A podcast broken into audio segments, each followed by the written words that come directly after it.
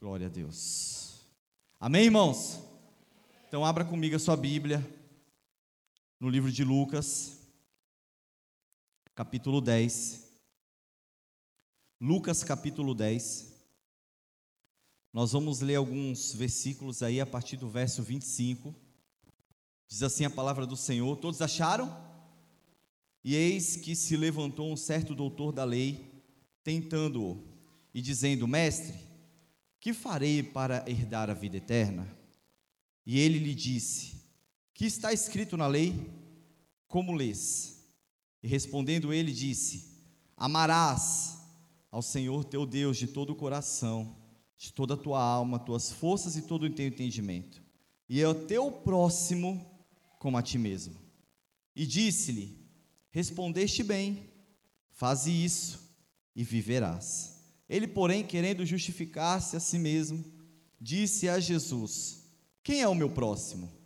E respondendo Jesus, disse: Descia um homem de Jerusalém para Jericó e caiu nas mãos dos salteadores, os quais o despojaram e espancaram, retiraram, deixando-o meio morto. E ocasionalmente descia pelo mesmo caminho certo sacerdote, e vendo, passou de largo. E de igual modo também um levita, chegando àquele lugar e vendo, passou de largo. Mas um samaritano, que ia de viagem, chegou ao pé dele e vendo, moveu-se de íntima compaixão. Aproximou-se, enfaixou-lhe as feridas, derramou nelas vinho e óleo, depois colocou sobre o seu próprio animal, levou-o para a hospedaria e cuidou dele. 35. No dia seguinte, deu dois denários ao hospedeiro e lhe disse: Cuide, cuide dele. Quando eu voltar, pagarei todas as despesas que você tiver. Versículo 36. Jesus disse: Qual destes três você acha que foi o próximo do homem que caiu na mão dos salteadores? Aquele que teve misericórdia dele, respondeu o doutor da lei.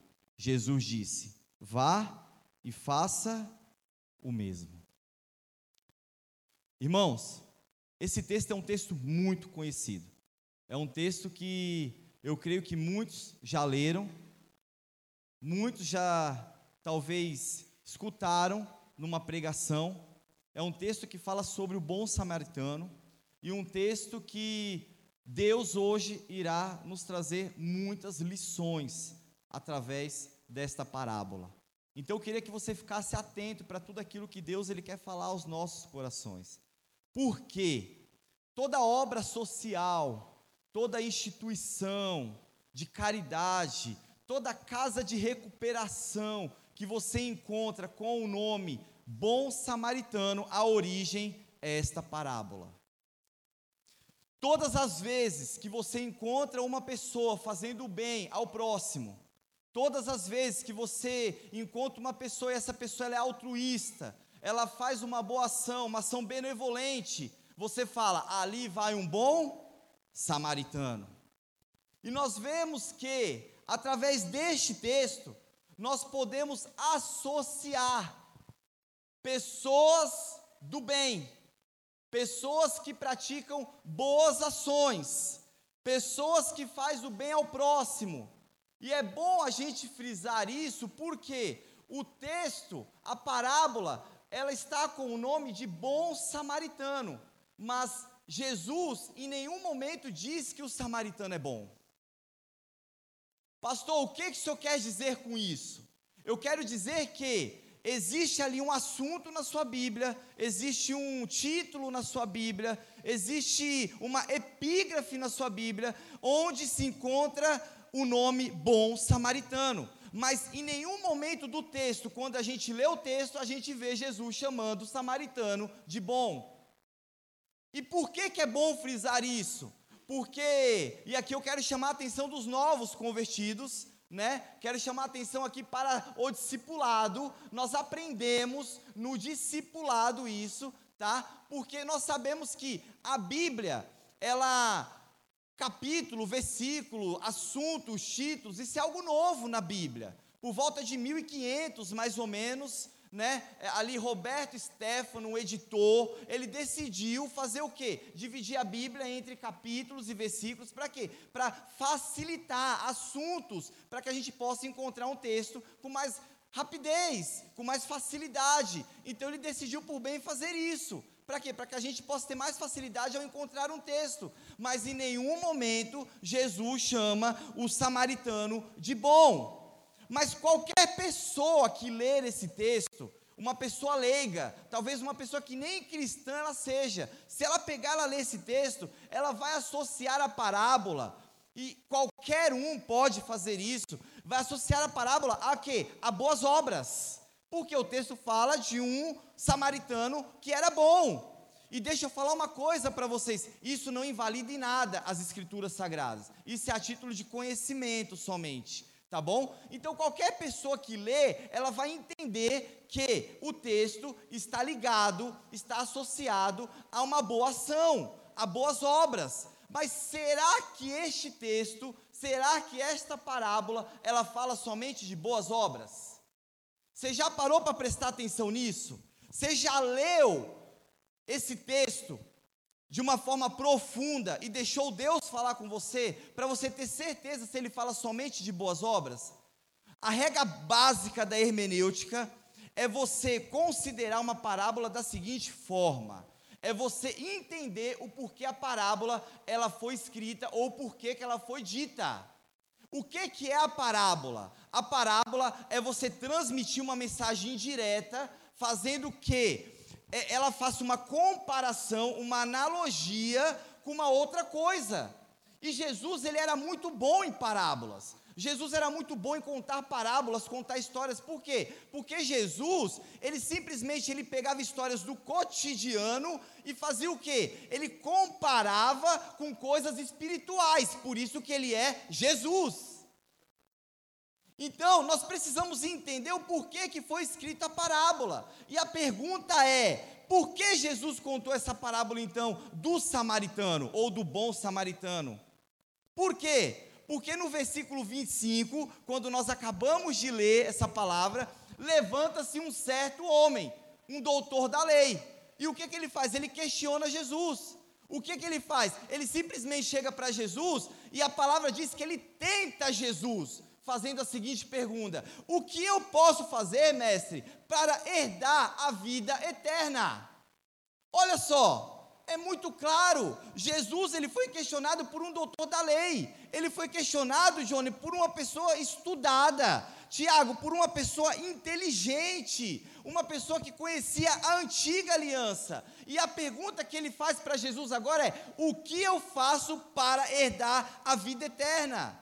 Então nós vemos que Jesus, ele conta essa parábola simplesmente para quê? Para dar uma resposta a esta pergunta. E aqui a gente entende que a parábola então ela nasce dentro de um questionamento. Então a parábola não tem somente a ver com boas obras, a parábola ela tem a ver com salvação.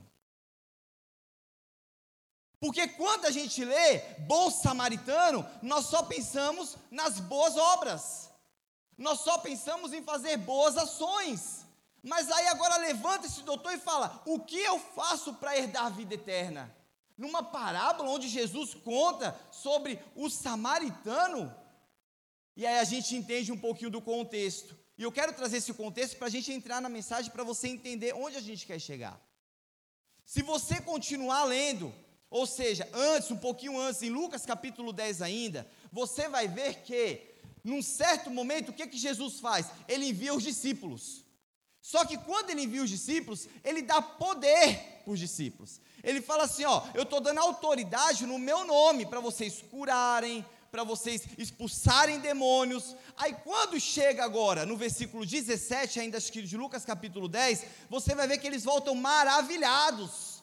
Eles voltam maravilhados com sinais. E eles chegam para Jesus e falam assim: Jesus, Rapaz, você não tem ideia, nós fomos lá, nós falamos o teu nome, e demônios foram expulsos. Até os demônios se sujeitam ao teu nome, Jesus. Como pode? Para os discípulos era o ápice.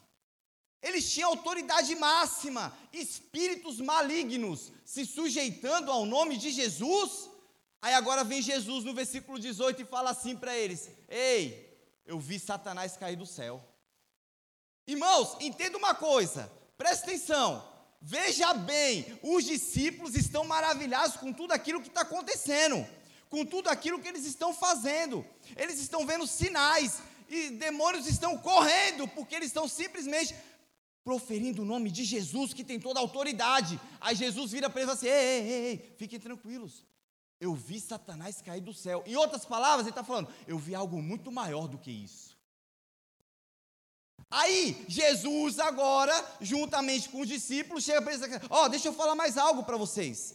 E eu vos dou poder para pisar em serpentes e escorpiões. E toda obra maligna vos não os fará mal a vocês, não fará dano algum a vocês. E aí os discípulos recebem aquilo com muita alegria, maravilhados. Eles falam: Meu Deus, além de expulsar demônios, nossa, Ele vai dar poder, nós vamos pisar em serpentes, escorpiões, que glória, Jesus! Nossa, eles ficaram maravilhados. Aí Jesus volta para os discípulos e fala assim: Ei, eu estou muito alegre, mas eu quero alegrar vocês.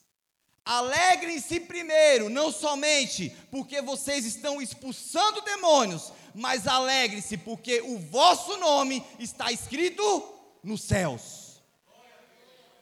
Alegre-se primeiro, não é porque vocês estão fazendo, alegre-se porque o seu nome, você está sendo reconhecido no céu. Aí chega no versículo 25. Irmãos, aquele cara presenciando, doutor da lei, essa cena, ele vai falar, porque Jesus chega para os caras e fala: ó, nem reis, nem profetas, ninguém Todos eles queriam ouvir, me ouvir e não ouviram. Eles queriam é, é, ter me visto e não me viram. Mas vocês, meus discípulos, vocês têm o privilégio de estar comigo, me ouvindo, me escutando. Aquele doutor vendo tudo isso, ele fala: Meu Deus, como pode? Esses caras. Jesus chega para homens simples, pescadores da Galileia, e fala para esses homens que eles têm o vosso nome escrito no céu. Eu sou um cara estudado, eu sou um cara inteligente, eu sou doutor da lei, eu sou fariseu, conheço a lei, conheço a antiga aliança. Irmãos, na moral, deu tilt. Como pode esses caras simples ter o um nome no céu e eu conhecer todo o Pentateuco?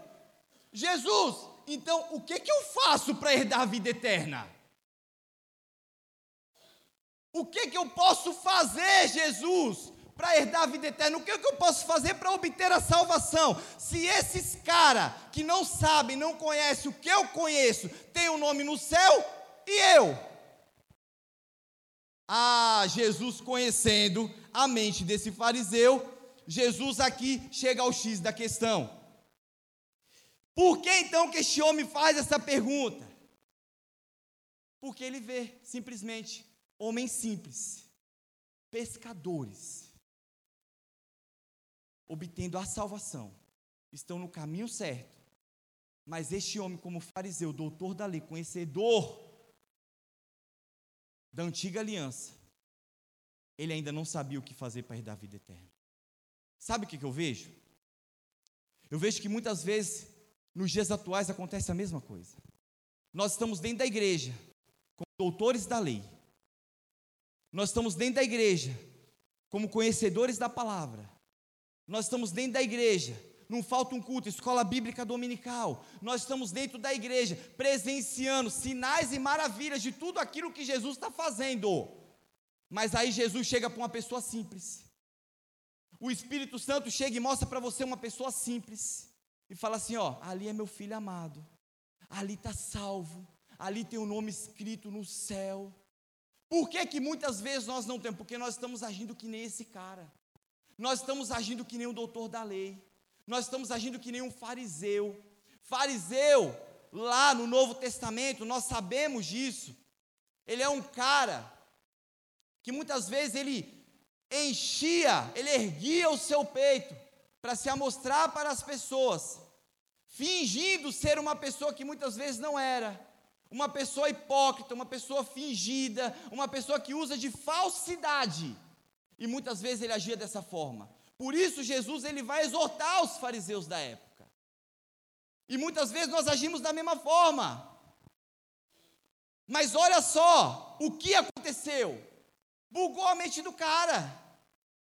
Ele não estava entendendo nada, por isso que ele chega e faz essa pergunta para Jesus. E agora observe que ele tenta Jesus perguntando. Por quê? Porque ele achava que ele sabia. Ele achava que ele sabia o que precisava para ser salvo. Ele achava que por ser conhecedor, ele sabia mais do que os outros. E aí você vê que a resposta que ele queria de Jesus precisava ser aquilo que ele acreditava, precisava conferir com aquilo que ele estudou. Mas aí Jesus ele dá uma investida no cara, porque o cara é inteligente, mas Jesus é Jesus. Jesus é, é sábio. Então Jesus ele chega para o cara e fala assim: ó, há uma enorme diferença em conhecer e interpretar de maneira correta. Então você quer a resposta, fariseu? Vamos fazer o seguinte: eu te dou a resposta dessa pergunta, mas antes, me responde duas. O que está escrito na lei? E como você lê? O que está escrito na lei e como você lê? Sabe o que, que ele está falando para o fariseu? Você pode até conhecer, mas talvez você não saiba interpretar o que está escrito. Jesus ele dá essa investida no cara, por quê? Porque ele, muitas vezes nós sabemos o que está escrito, mas a gente interpreta da maneira que convém para nós da melhor forma. Eu sei o que a palavra de Deus está dizendo, eu sei o que as escrituras sagradas elas dizem, mas eu vou interpretar da maneira que me convém, da maneira que, que eu aceito, da maneira que é benéfico à minha vida. Mas não é isso que Jesus está falando. Então Jesus ele está falando para ele o seguinte: não basta saber, precisa saber interpretar de maneira correta. Então me responde, doutor da lei. Me responde. Fala para mim o que está escrito e como você lê. Não é à toa que o cara é doutor da lei. Lembra que eu falei que ele é inteligente? Um doutor da lei, um fariseu, eu não sei se vocês sabem, mas Deus ele não entregou somente dez mandamentos a Moisés. Ele entregou 613. Não foi somente o decálogo. Foram 613 mandamentos, 613 ordenanças, onde existiam leis religiosas, civis, morais. O cara tinha que dominar tudo isso. E o cara, sabendo disso, o que, que ele faz? ele pega todas as 613 leis, resume em duas leis e fala assim: Jesus, eu tenho a resposta. Amarás a Deus sobre todas as coisas e amará o teu próximo como a ti mesmo. Jesus vira para ele e fala o quê? Resposta exata. Você está certo. Respondeste bem, fariseu. Agora só falta fazer. Porque muitas vezes a gente sabe o que está escrito. Muitas vezes a gente sabe até interpretar de maneira correta, mas a gente não sabe fazer, ou a gente não quer fazer. Eu sei o que a Bíblia está dizendo, eu sei como interpretar, mas eu não faço. Por que, que eu não faço? Talvez porque eu não quero ou porque eu não saiba. Jesus está falando, cara, tu respondeu muito bem.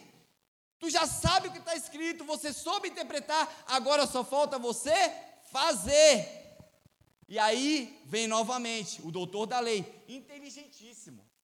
O que, que ele fala? Ele querendo se justificar a si mesmo, não é isso que a Bíblia está dizendo? Ele fala assim: mas quem é o meu próximo? Porque pessoas inteligentes, elas agem dessa forma. Elas querem justificar o porquê não faz. Então ele querendo se justificar, ele fala: Mas quem é o meu próximo, Jesus? Aí Jesus tem que dar uma outra investida no cara. Jesus chega no doutor da lei e fala assim: Ei, deixa eu te falar uma coisa. Eu vou te contar uma história. Eu vou te contar uma parábola. E aí, nós precisamos ter muito cuidado. Muito cuidado quando Deus ele nos conta uma história. Por quê? Porque talvez a gente possa ser o personagem principal dela e não está sabendo. E aí Jesus chega para o cara e fala assim: Eu vou te contar uma história então. Presta atenção. Um homem descia de Jerusalém. Ele descia de Jerusalém para Jericó. Ele cai na mão dos salteadores. Os salteadores vão lá, espanca ele, retira tudo que ele tem. Os salteadores deixam ele na beira do caminho, quase morto ou meio morto. E aí vem um sacerdote. O sacerdote passa por ele, olha, não fez nada, foi para o outro lado e foi embora. Vem um levita da mesma forma. O levita olha, não fez nada, passou para o outro lado e foi embora. Mas aí vem um outro cara, o samaritano. O samaritano vê esse cara, se move de compaixão. Ele desce do seu animal, ele ata as feridas, passa azeite, passa vinho, cuida deste cara, coloca o cara no animal, leva na hospedaria. Quando chega na hospedaria, ele chega para o dono da hospedaria e fala: Ó, oh, cuida dele, estamos juntos, só que é o seguinte: se ele precisar de qualquer coisa a mais, depois você me fala que quando eu voltar, eu vou te recompensar. Jesus termina no versículo 36. Qual destes três te parece o próximo do homem caído? E aqui, meu irmão, Deus é perfeito porque muda tudo. O que que muda então, pastor? Qual foi a pergunta do doutor da lei? Jesus, quem é o meu próximo? Se achando, porque fariseu se acha. Mas Jesus agora dá uma outra investida nele. Não se trata de quem é o teu próximo, é de quem você é o próximo. Não se trata de quem está caído, se trata de quem está passando. Não se trata, fariseu, de quem é o teu próximo, mas de quem você vai ser o próximo, o que você vai fazer. Não se trata da necessidade do outro, se trata do que você vai fazer como que você vai acolher essa pessoa, como que você vai cuidar dessa pessoa, como que você pode mudar a vida de alguém, como você pode melhorar a vida de alguém. Se trata disso, isso é ser o próximo. Ó. Oh. Então, cuidado. Cuidado quando Jesus ou o Senhor nos contar uma história. Por quê? Porque nós podemos ser o personagem principal dela e talvez a gente não esteja sabendo. Então Jesus, ele chega para esse cara e fala: o problema aqui é que você acha que você é o próximo fariseu. Mas na verdade você não é o próximo. Porque Jesus termina no versículo 36: Qual destes te parece ser o próximo? E aí, quando eu transfiro a minha responsabilidade de cristianismo, aquilo que eu preciso exercer, que é a minha fé na palavra, eu acabo agindo que nesse doutor da lei. Eu me transformo num doutor da lei. Quando Deus ele quer que a gente exerça o nosso cristianismo, exerça a nossa fé verdadeiramente, porque quando a gente faz isso, a gente está caminhando rumo à salvação. Eu entendendo que ele é o meu próximo. É nisso que nós precisamos nos atentar. Então, de quem eu serei o próximo? Não, é o que eu posso fazer por alguém. É como eu posso estender as minhas mãos. É o que eu posso falar. É como eu posso ajudar. E assim eu serei o próximo de quem está caído. E essa temática é muito interessante, irmãos. Por quê? Porque nós precisamos avaliar uma parábola quando ela é contada. O que, que é isso? Toda parábola, quando ela é contada, a gente se atenta ao assunto principal. Mas toda vez que for Jesus, se atente a tudo aquilo que ele está falando. Por quê, pastor? Porque talvez você possa ser o personagem principal e você não está sabendo personagem principal aqui era o doutor da lei. Pastor, me dê um exemplo. Segundo Samuel, capítulo 12. Você vai ver que Deus ele revela o pecado de Davi ao profeta Natan. E aí ele chega para Natan e fala: Ó, oh, Davi pecou. Davi sabendo disso agora, ou oh, Natan sabendo disso, ele precisa contar para o rei. Só que o rei tem um temperamento forte. Ele falou: Não, se eu for contar para o rei que a autoridade máxima, ele pode sacar a espada e me matar. Eu não posso fazer isso. Então o profeta Natan, de uma forma muito sábia, ele pensou, pensou, pensou, chamou Davi e falou: Davi, deixa eu te contar uma história. É por isso que eu gosto de história, irmãos. Né, Johnny? O Johnny que fala que eu sou um contador de histórias. Porque agora vem profeta Natan para Davi e fala: Deixa eu te contar uma história. Haviam dois homens, um muito rico, um muito pobre. O muito rico tinha muitos gados, muitos bens, muitas ovelhas. O pobre só tinha uma cordeirinha que ele cuidava com tanto carinho, com tanto amor. Mas aí passava um viajante, veio para a casa do homem rico. O homem rico, ao invés de matar um dos seus animais para alimentar o viajante, o que, que ele faz? Ele mata a cordeirinha, Davi. A única que ele tinha do homem pobre, sabe? A coitadinha, aquela que ele mais amava. Davi, Ei, o que esse cara merece? Davi, meu irmão, em outras palavras, é como se ele erguesse o peito, sabe? Sabe por quê? E aí eu quero falar algo para vocês. Porque julgar a história quando você não está nela é muito fácil. E aí Davi ergue o peito, Davi é como se ele viesse agora com os dois pés assim, ó, pá! Ele não tem misericórdia. E ele chega para o profeta Natan e fala: Esse miserável merece morrer. A Natan fala: Ai meu Deus, só tem um probleminha, irmão Davi. Esse cara é você. Cuidado quando Deus te contar uma história, você pode ser o personagem principal dela e não está sabendo.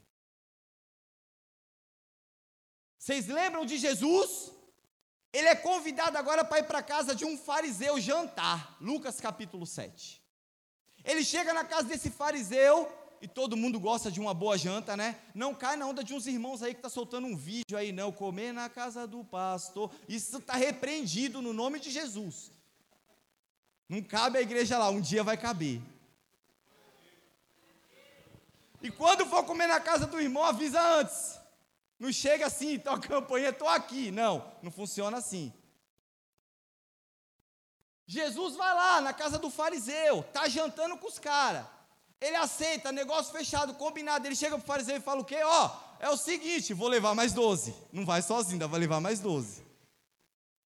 Aí ele chega lá com a sua com seus discípulos. A comida está rolando, refeição, comida, bebida. Irmãos, do nada vem uma mulher. Uma mulher de reputação duvidosa. Essa mulher chega, agora ela vai em direção a quem? Jesus. O fariseu, ele já deve ter olhado ali, cara, meu Deus, eu paguei a janta para o cara errada. Mas fariseu estava ali, olhando para aquele cara, e logo ele pensou, ele não falou, porque fariseu, ele não fala, mas ele pensa. Mas ele pensou: se este cara fosse profeta, logo ele saberia quem é esta mulher. Se esse cara verdadeiramente fosse profeta, ele ia saber que essa mulher tem uma reputação duvidosa. Mas Jesus, conhecendo o pensamento do fariseu, porque o mesmo Jesus que conhece o coração do crente, ele conhece o pensamento do fariseu. E aí, Jesus, conhecendo o pensamento do fariseu, o que ele faz? Ó, oh, Deixa eu te contar uma história. Havia dois homens, um muito rico, muito pobre. Vamos sintetizar? Um devia cem reais para o rei, o outro devia mil reais para o rei. Aí ele chega, ó, os dois deviam para o rei, mas o rei veio e perdoou a dívida dos dois. Fariseu, me responde uma coisa: quem tu acha que foi mais perdoado? Ah, o fariseu deve ter, que nem Davi, né? Essa é fácil, Jesus. Essa eu respondo de boa. Não tem uma mais difícil, não? Jesus falou, quem, quem tu acha que foi mais perdoado dos dois? Porque julgar a história, quando você não está nela, é fácil. Ele fala, ah, aquele que devia mais. Ele falava, crente, crente. Fariseu, deixa eu te falar uma coisa. É por isso que ela foi mais perdoada do que você. Você não está entendendo, fariseu. Deixa eu te falar uma coisa, eu entrei na tua casa. Você não lavou os meus pés com água, essa mulher lavou os meus pés com lágrimas. Eu entrei na tua casa, você não lavou, não enxugou os meus pés com toalha. Essa mulher enxugou os pés dela com seus cabelos, fariseu. Fariseu, eu entrei na tua casa, tu não me deu um beijo no rosto. Essa mulher beijou os meus pés. Fariseu, deixa eu te falar uma coisa. Essa mulher é muito mais crente do que você, fariseu. Tu está entendendo o nível das histórias de Jesus? Cuidado quando Deus te contar uma história. Você pode ser o personagem principal dela e não está sabendo. Porque na parábola, a gente quer explorar os detalhes. E nós precisamos estar atento aos detalhes. Porque tudo aquilo que Jesus fala é importante, porque é Jesus quem está contando a história. É Jesus quem está contando a parábola. Então você vê que quando ele vai falar agora com esse doutor da lei, ele quer trazer uma parábola, uma história para esse doutor da lei fazer uma reflexão. E ele fala assim: olha, então descia um homem de Jerusalém para Jericó. E por que, que eu estou falando de parábola? Porque na parábola, irmão, muitas vezes essas coisas a gente não presta atenção. Mas o que Jesus está falando é específico, ele cita detalhes na parábola. Por que, que ele fala que um homem, Leandro, descia de Jerusalém para Jericó? Porque geograficamente, quando você estuda um pouco da geografia de Israel, você vai ver que Jerusalém, ela ficava no monte, mais ou menos aí mil metros de altura sobre Jericó. Então você vai ver que toda vez que você ia de Jerusalém para Jericó, você desce. Então ele está falando, descia um homem de Jerusalém para Jericó. Jesus ele é muito detalhista, ele é muito específico, ele nos traz uma informação importante. Por quê? Porque Jerusalém e Jericó eram duas cidades marcadas na Bíblia. Jerusalém é uma cidade de paz. Jerusalém é uma cidade de Davi, do grande rei, uma cidade profética. Jesus, quando ele vai para o céu, antes de ir para o céu, ele fala o quê? Ficar em Jerusalém. Jerusalém é tão importante que quando Jesus vê dois homens indo para Emaús, ele fala: volte para Jerusalém. É uma cidade de paz, é uma cidade que Deus ama. Jericó, Juízes capítulo 6, uma cidade que Deus amaldiçoou, por quê? Porque eles estavam resistindo o povo de Deus. Então veja bem, esse homem está descendo de Jerusalém para Jericó. Esse homem está saindo de, uma, de um lugar que Deus ama para um lugar que Deus amaldiçoou. E presta atenção nisso. Porque muitas vezes a gente está saindo do lugar que Deus ama para o lugar que Deus amaldiçoou. Nós estamos saindo do lugar que Deus quer para o lugar que Deus não quer. E quando você faz isso, você está descendo. O inverso também é uma verdade na nossa vida e funciona. Porque quem sai de Jericó e vai para Jerusalém, sobe. E quem sobe avança, progride. Então Jesus ele nos traz uma informação muito importante aqui. Quando alguém sai do lugar que Deus quer e vai para o lugar que Deus não quer, essa pessoa é lá desce. Olha outra lição.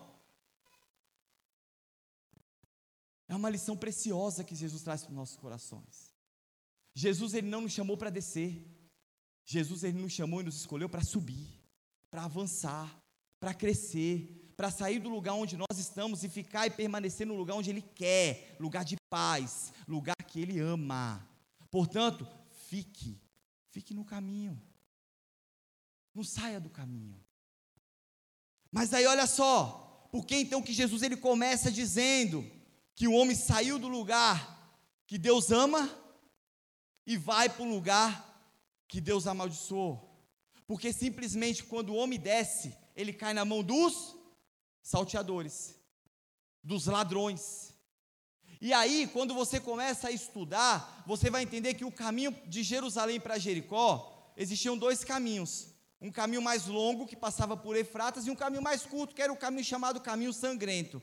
E neste lugar do caminho sangrento havia muitas rochas. Os ladrões, eles ficavam atrás das rochas. Eles estavam esperando alguém passar para quê? Para roubar essas pessoas. Então esse homem, ele descia de Jerusalém para Jericó. Além dele sair do lugar que Deus ama para o lugar que Deus amaldiçoou, esse homem ainda pega atalhos. Irmãos, nós vivemos uma geração chamada geração de atalhos. É tudo muito rápido.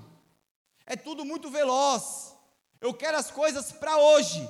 E toda vez que nós tentamos adiantar o processo, presta atenção, você está pegando um atalho. E toda vez que você pega um atalho, você corre o risco de cair na mão dos salteadores. Por quê? Porque os salteadores, eles entendem uma coisa. Por que, que eles querem te roubar? Porque eles sabem que você tem algo de valor. Irmão, toda vez que um ladrão vai roubar alguém, ele já viu qual é a marca do teu carro. Ele já viu qual é a marca do celular que você usa. Ele já viu qual é a bolsa que você usa. Ele já viu como você se veste. Talvez ele saiba até onde você trabalha. Deu uma, uma geral, deu uma pesquisada na tua vida. Por isso ele vai te roubar. Ladrão é assim. E o diabo, ele sabe disso. Ele sabe o que Deus nos deu, ele sabe o que Deus nos confiou, ele sabe os valores que Deus depositou dentro da gente valores morais, valores espirituais, valores éticos, valores ministeriais. Ele sabe o que tem dentro de você e porque você tem algo de valor, ele quer arrancar. A todo custo ele vai investir para arrancar o que tem dentro de você. O valor que Deus depositou dentro de você porque ele não liga para isso, que ele quer acabar com você mesmo. Mas Deus não. Enquanto o diabo quer arrancar, Deus ele quer depositar, ele quer investir, ele quer acrescentar. Por isso ele vai depositando valores dentro de nós. E é dessa forma que esse homem ele é assaltado. Então ele cai na mão dos salteadores, mas não contente, os salteadores eles não somente roubam. O que que eles fazem? eles deixam o homem no meio do caminho. A Bíblia vai falar quase morto, ou meio morto. Meio morto é uma pessoa que, ora, ela está consciente, outra hora ela está inconsciente. É uma pessoa que ela já não ela tem uma limitação. Só que ela está à beira do caminho. E aí o diabo também entende isso.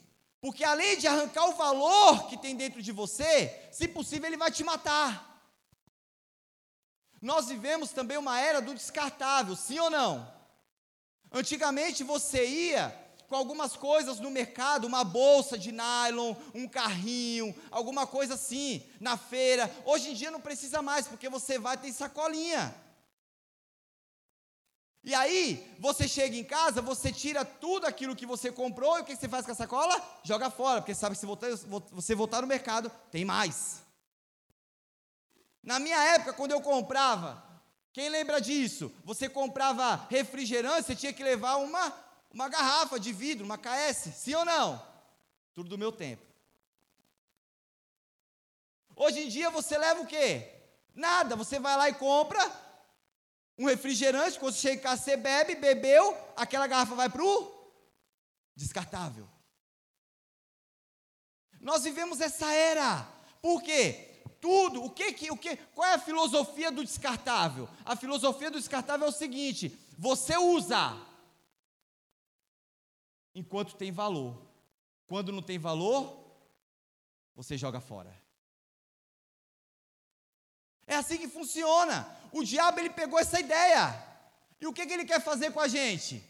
Ele quer fazer a mesma coisa, ele quer roubar o que Deus nos deu de valor. Para quê? Depois que ele arrancar tudo, e o despojar na Bíblia que ele está falando, é, no, no, no, original é arrancar tudo. Quando ele arranca tudo, ele deixa você lá, ó, na beira do caminho. Ele torna você uma pessoa descartável. Mas aí eu quero falar algo para você. Eu quero te dar uma boa notícia. Porque Deus, ele é o alfa e o ômega. Ele é o início e o fim. Antes do diabo inventar o descartável, Deus já havia inventado o reciclável.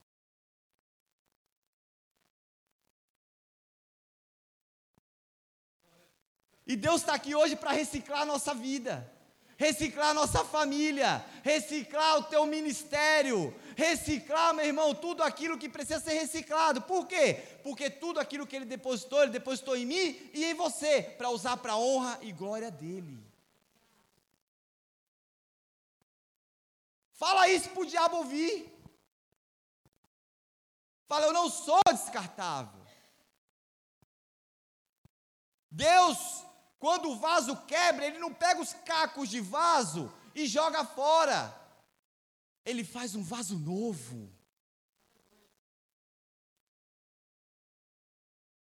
Esse é o Pai que nos ama. Irmãos, pessoas se sentindo descartáveis, jovens, mulheres, achando que achou o príncipe encantado. Ele só quer alguns momentos de prazer. Depois que consegue o que quer, o que, que acontece? Ela se sente descartável. Pais que muitas vezes investem a vida na vida dos filhos. Quando os filhos conseguem o que querem, os pais se sentem descartáveis. Homens e mulheres de Deus que oram, dão conselhos, passam tempo, irmãos. Passam muito tempo com irmãos, com irmãs. Quando os irmãos conseguem o que querem, abandona, vira outro afiste que nem conhece mais. Passa para o outro lado da rua. E aí esses homens e essas mulheres de Deus se sentem descartáveis. Gente decepcionada com gente porque investiu muito tempo, investiu o coração, abriu o coração verdadeiramente para outras pessoas. Sabe? Mas essas pessoas, quando conseguiram o que queriam, irmãos, nem todo mundo vai se aproximar de você por aquilo que você é. As pessoas vão se aproximar de você por aquilo que você tem a oferecer. Cuidado. Cuidado. Porque senão ela pode arrancar tudo de você. E aí o que ela vai fazer contigo? Ela vai te deixar na beira do caminho. E é essa lição que Jesus está nos ensinando aqui. Você vai ver que ele está descendo de Jerusalém. Ele está indo para Jericó. Ele cai na mão dos salteadores porque ele, ele pega um atalho. E aí, esses salteadores, eles roubam ele, espancam ele, tira tudo dele, arranca tudo dele e deixa ele meio morto no meio do caminho. Irmãos, deixa eu falar uma coisa para vocês. Esse caminho que ele pegou, esse atalho sangrento, o caminho sangrento, onde ele caiu na mão dos salteadores. Preste atenção nisso. Nem sempre o caminho mais rápido é o caminho mais seguro. Porque muitas vezes nós queremos apressar as coisas na nossa vida. O povo estava saindo do Egito. 40 dias para chegar em Canaã, pela terra dos filisteus. O que, que Deus fez? Não, vai pelo deserto. Caminho mais longo. Sabe por quê? Porque Deus ele se preocupa com a minha vida e com a tua vida. E quando ele oferece o caminho mais longo, aceite, porque nem sempre o caminho mais curto é o caminho mais seguro. E porque ele pegou a talha, ele cai na mão dos salteadores, agora está na beira do caminho quase morto. E aí a palavra de Deus vai falar que passa um sacerdote. O sacerdote passou, o sacerdote viu, e o sacerdote não fez nada. A palavra de Deus vai falar que logo depois passa quem? Um levita. O levita passou, o levita viu, e o levita não fez. Mas aí vem o samaritano. E essa é a boa notícia para a minha vida e para a sua vida. Porque da mesma forma que o diabo ele usa pessoas para te ferir, Deus levanta outras pessoas para quê? Para te curar. A palavra de Deus está falando que no versículo 30, descia um homem de Jerusalém para Jericó. No versículo 31, descia um sacerdote. No versículo 32, descia um levita. Mas chega no 33, o samaritano ele ia. Ele não descia. Ele ia na contramão. Sempre Deus vai mandar alguém na contramão. Para quê? Para mudar a sua vida. Porque gente precisa de gente. Sabemos, espiritualmente falando, Deus é Pai, nós precisamos de Deus, mas gente precisa de gente. A filosofia, existe uma frase, um ditado, que nós devemos amar as pessoas e usar coisas, mas hoje nós estamos invertendo os papéis, nós estamos usando as pessoas e amando as coisas. Olha como que o diabo trabalha. Mas Deus, que é um pai que nos ama, ele entende que agora ele nos dá a boa notícia. Está vindo quem? O samaritano. O samaritano está vindo com auxílio. Porque, irmãos, aquele cara que estava na beira do caminho, ele estava jogado, estava deitado, meio morto. A expectativa dele quando ele vê um sacerdote era que o sacerdote o ajudaria. Porque não era difícil você reconhecer um sacerdote e um levita. As roupas, as vestimentas de um sacerdote de levita era diferente de qualquer outro cidadão. Então ele reconheceu facilmente. Então ele pensou: está vindo um homem de Deus. Esse vai me ajudar. Mas o homem de Deus passou para o outro lado da calçada. Está vindo um levita, mas ele passou para o outro lado da calçada. E deixa eu dar um conselho para a igreja no nome de Jesus. Porque muitas vezes a gente se refere, tá? não está errado, mas é um conselho a gente fala que sacerdote é o pastor e levita é o cantor. Tomem cuidado, tá bom? Tomem cuidado quando vocês falarem isso. Por quê? A palavra de Deus fala, à luz do Novo Testamento, Pedro falando, que nós somos o sacerdócio real. À luz do Novo Testamento, a palavra de Deus fala que em João capítulo 4, capítulo da adoração, ele vai falar que Deus ele busca por verdadeiros adoradores, aqueles que o adoram em espírito e verdade. Quem é que adora a Deus? Nós o adoramos. Então o papel do sacerdote era interceder, o papel do levita era o quê? Adorar e trabalhar no reino. E muitas vezes o que, que a gente está fazendo? A gente até pega a causa de Deus, mas a gente não reconhece o Deus da causa.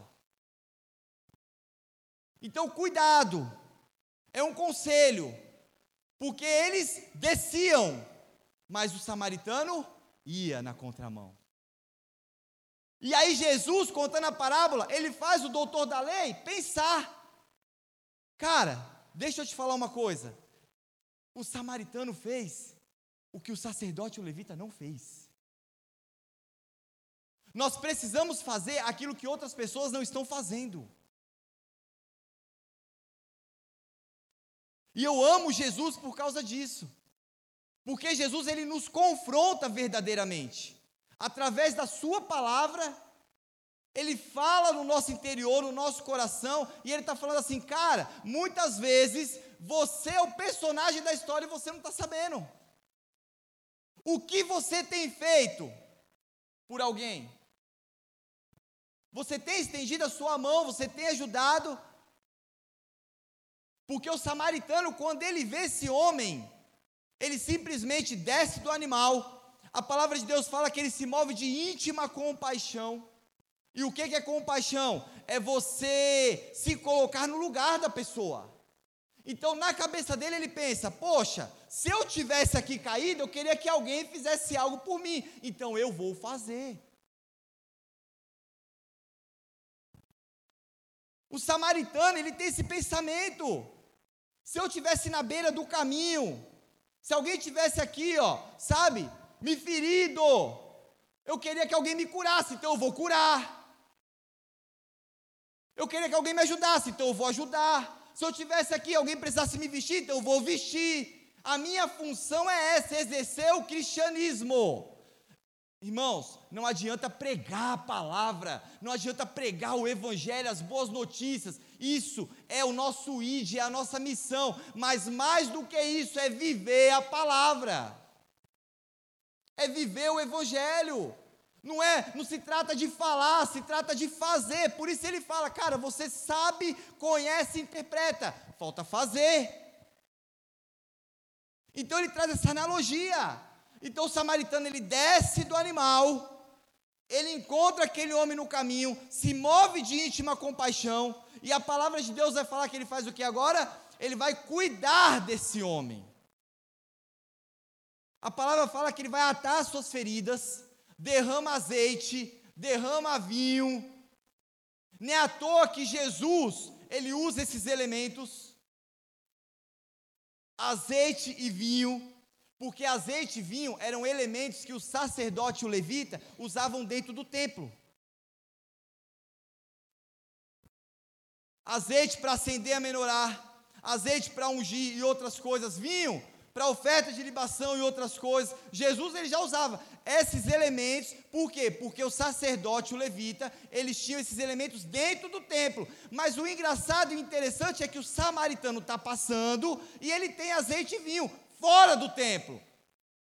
Qual é a lição que Jesus está nos dando aqui? Que aquilo que ele te deu aqui dentro é para você usar lá fora. Jesus, ele te cura aqui dentro, é para você curar pessoas lá fora. Jesus, ele restaura a tua família aqui dentro, é para você restaurar famílias lá fora. Jesus, ele te dá um testemunho, é para você contar lá fora e glorificar o nome dele. Então ele derrama azeite e derrama vinho. Por quê? Porque o vinho, com a fermentação, ele estanca o sangramento e faz o sangue coagular. O azeite, além de anestesiar, ele ajuda na cicatrização. Então ele está ali cuidando deste homem. E depois que ele cuida deste homem, ele coloca o homem aonde? Na cavalgadura ele coloca o homem no seu animal. E isso nos dá a entender que o samaritano ele vai andando. Porque se o homem está no animal, ele está andando. Deixa eu falar uma coisa. Muitas pessoas querem te ver bem no caminho. Mas poucas pessoas querem te ver melhor do que elas. Ele está andando, acompanhando, e o homem está onde? Em cima do animal. Ele chega agora na hospedaria, e a palavra de Deus vai falar que ele chega para o rapaz, deixa o rapaz lá, e aí fala para o dono da hospedaria. No outro dia, ó, se precisar gastar mais alguma coisa com ele, você me fala, porque quando eu voltar eu vou recompensar. Vamos entender uma coisa aqui. Primeira coisa que eu entendo é: este homem não deixou ele lá e foi embora. Ele passou o dia na hospedaria, porque a palavra de Deus fala no outro dia. Ele dormiu na hospedaria cuidando desse rapaz. Não é qualquer um que faz isso. Ele se interessou, ele teve empatia e compaixão, ele se colocou no lugar daquele homem. E ele falou: Não, vou cuidar de você, cara. Por quê? Porque o meu pensamento é: eu queria que fizesse o mesmo por mim, então eu vou fazer por você. E ele passou a noite toda lá. Pastor, por que será que ele passou a noite toda lá? Não sei, mas de uma coisa eu sei: se voltasse a sangrar, ele derramava vinho, se voltasse a doer, ele derramava azeite. Simples. E aí ele passa a noite lá. E quando chega no outro dia, porque é simples, irmãos, ele podia deixar o homem lá e falar assim: ó, daqui a pouco tá legal, meio-dia vence a diária, tu vai embora e tamo junto. Mas não, ele fez questão de cuidar. E aí chega no outro dia, antes de ir embora, a palavra fala que ele tira o quê? Dois denários. Pum. Tá aqui, ó. Eu estou pagando a estadia, estou pagando a diária deste homem. Em algumas traduções, dois dinheiro. Um denário, irmãos, equivalia a mais ou menos um dia de um trabalhador comum. Que também equivalia a mais ou menos 30 dias de hospedagem naquela época. Aí eu fico pensando, vamos fazer uma conta rápida aqui. Vamos lá na primeira multiplicação de pães. Jesus chega para Felipe e fala assim para Felipe: Ó, é, quanto que a gente, quantos pães a gente precisa aí mais ou menos para alimentar 5 mil pessoas? Aí Felipe fala: ó, mais ou menos 200 denários. 200 denários para alimentar 5 mil pessoas? Eu fico imaginando, se ele tirou dois denários do bolso, equivale a 50 pessoas. Aquilo que equivalia a 50 pessoas, ele investiu na vida de um. aquilo que equivalia a 50 pessoas, ele investiu na vida de uma pessoa. O que eu quero dizer com isso? Que Deus, ele quer investir na sua vida. Enquanto o diabo ele quer roubar, Deus ele quer investir na sua vida. Se aproprie dessa palavra com fé. Deus ele quer investir na sua vida. Por que, que ele quer investir na sua vida? Porque ele pagou 30 dias lá na hospedagem. A palavra fala que o cara, o camarada estava quase morto. Uma pessoa meia morta, pense comigo, irmãos, ela pode morrer a qualquer momento. Mas ele pagou 60 dias e falou: olha, olha só o pensamento do cara. Quando eu voltar, ele já tinha fé. Pagou 60 e ainda tinha fé. Falou o seguinte: estou pagando aqui, ó, dois denários, 60 dias de hospedagem. Por que, que ele pagou 60? Porque ele acreditava que aquele camarada ia sair daquela situação. Ele estava investindo no futuro do cara. Deus ele quer investir na sua vida. Por quê? Porque muitas vezes o diabo ele tem tentado roubar aquilo que ele já, já tirou de você. Talvez um sonho, um projeto, alguma coisa que você tinha, que o diabo ele, ele fez com que você perdesse aquilo. Mas o Senhor está acrescentando na sua vida. O Senhor está acrescentando na sua vida. Porque ele olha para você, ele olha como um investimento. Enquanto o diabo ele deixa lá na beira do caminho, o Senhor, quando ele resgata no meio, no meio do caminho, ali na beira do caminho, o que, que ele faz? Ele resgata e ele leva junto com ele para quê? Para cuidar. Ele quer cuidar de você. Ele quer investir na sua vida. Pastor, o diabo ele roubou o meu passado. Olhe para o futuro. Olhe para o futuro. Você sabe por que, que o retrovisor de um carro ele é menor do que o para-brisa? Porque passado é referência, para-brisa é destino. Deus está falando assim para você que está aqui hoje nessa igreja, para alguém aqui, Deus está falando nessa noite no nome de Jesus. Olhe para frente, porque aquilo que está na frente é muito maior do que aquilo que ficou lá atrás. é muito maior. E aí Jesus chega agora para o doutor da lei, e ele fala assim, no versículo 36, isso me chama a atenção, porque depois de toda a investida, depois de toda a lição, ele chega no doutor da lei e ele fala assim: Olha, qual destes três te parece que foi o próximo do homem caído? Porque muitas vezes a gente quer ser esse homem caído. A gente quer se colocar numa situação de vítima. A gente quer viver dramatizando, sabe? A gente quer ficar olhando para trás e a gente fica falando: Eu sou essa pessoa, pastor. Eu não vou sair dessa situação. Tá tão difícil, ó Deus. E a gente se coloca numa situação de. A gente quer se colocar muitas vezes na situação de José. José ele foi vendido, José ele foi traído pelos de dentro da sua própria casa. Mas existem momentos que nós somos Rubem, irmãos. A gente está comendo pão enquanto José está na cova. Mas a gente quer se vitimizar. E a gente acha que nós somos o próximo. Quando Jesus está falando assim: não, não, não, filho. Você vai acabar se comportando que nem o fariseu. O fariseu está perguntando quem é o meu próximo. E Jesus está falando: não, não, não. Qual destes três parece o teu próximo? Parece que foi o próximo do homem que está caído. Aí, para finalizar, vem o fariseu. Porque fariseu é fariseu. Aí, fariseu fala assim: ó. Oh, Jesus, foi aquele que usou de misericórdia.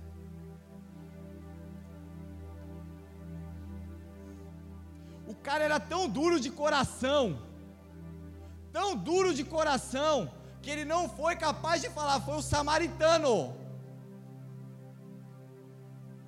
O cara era tão ruim porque judeu não se dava com o samaritano. Ele não pronuncia, ele não fala foi o samaritano, ele fala foi aquele que usou de misericórdia. Ei, deixa eu te falar uma coisa. Podem não querer citar o seu nome, mas vão ter que reconhecer a tua história.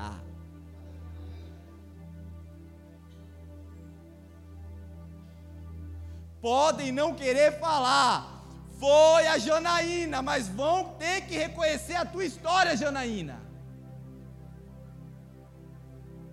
Podem não falar, minha vida foi transformada pela vida do Johnny, através do testemunho dele. Podem não usar o teu nome porque não gosta de você, Johnny, mas te ouviu falar para a glória de Deus. Vão ter que reconhecer a tua história, meu irmão.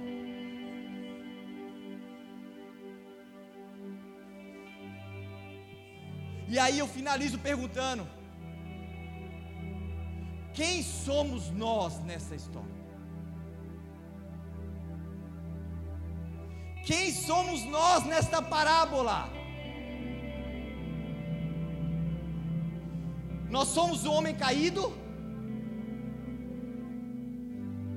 Nós somos o doutor da lei? O fariseu? Nós somos o sacerdote?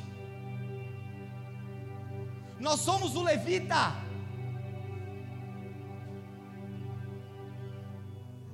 Ou nós somos o samaritano? Quem somos nós nesta história? Quem somos nós nesta parábola? Quem é eu? Quem é você, meu irmão?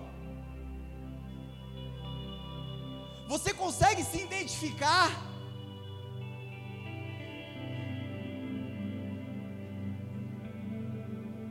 Porque a reflexão que Jesus nos traz nessa noite é: Cuidado, porque eu te contei uma história nessa noite. E o personagem principal da história pode ser eu ou você. E a gente não está sabendo.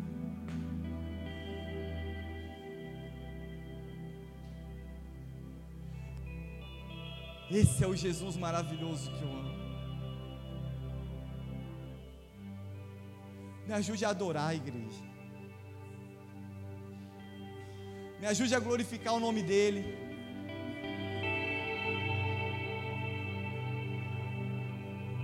Me ajude a exaltar a Sua beleza. Chame a presença dEle para este lugar. Porque nada somos sem a Sua presença.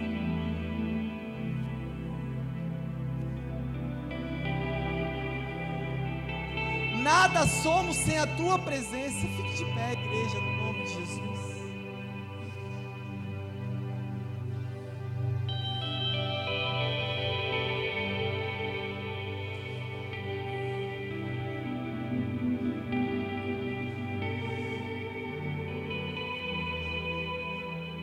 Eu queria fazer uma oração rapidamente. Porque eu sei que pessoas entraram por essas portas, talvez se sentindo como este homem caído, ferido emocionalmente, ou ferido fisicamente.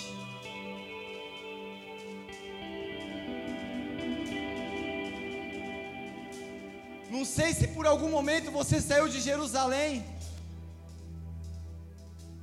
do lugar onde Deus quer e foi para o lugar onde Deus não quer.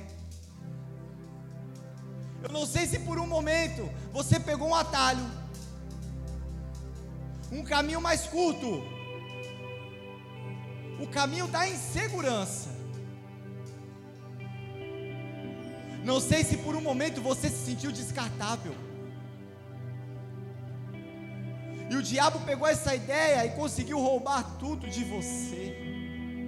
Ele conseguiu literalmente roubar até o teu amor.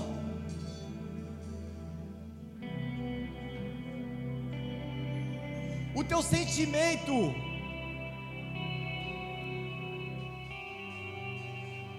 Sentimento de compaixão. Eu não vou fazer mais por alguém porque ninguém fez por mim. Porque criou expectativa em alguém. mas essa expectativa não foi suprida, ela foi frustrada.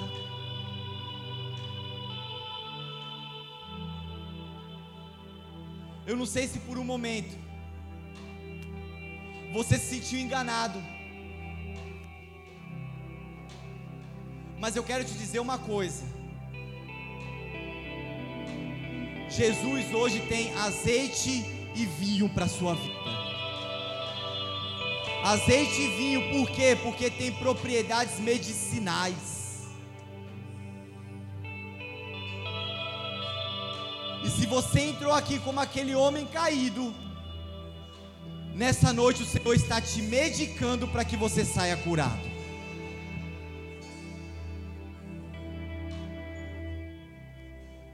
Enquanto nós vamos louvar, eu queria pedir para que você no seu lugar fechasse os seus olhos.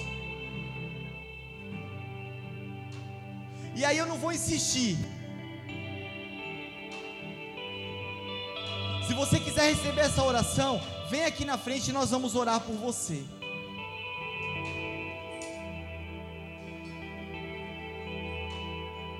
Se você quiser ficar no seu lugar, eu vou pedir para você uma coisa. Abraça o irmão que está do teu lado e fala assim para ele: Deus está investindo na sua vida.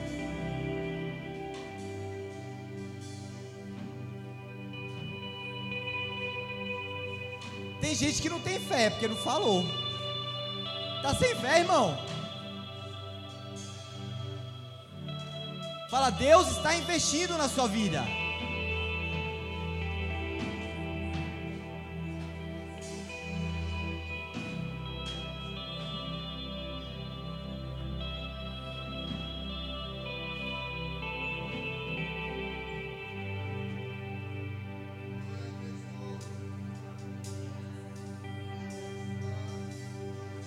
Feche seus olhos comigo, vamos adorar. Estou te esperando aqui. Eu já fechei a porta, pode vir.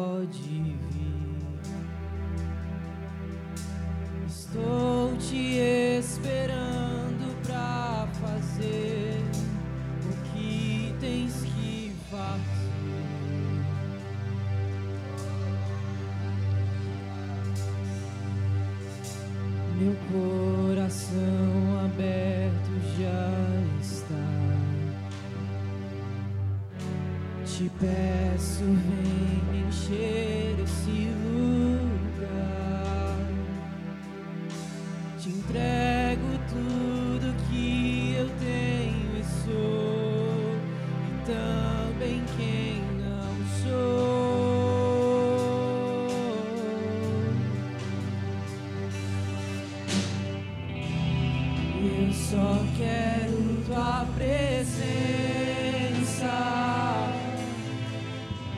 Hoje não vou te pedir nada.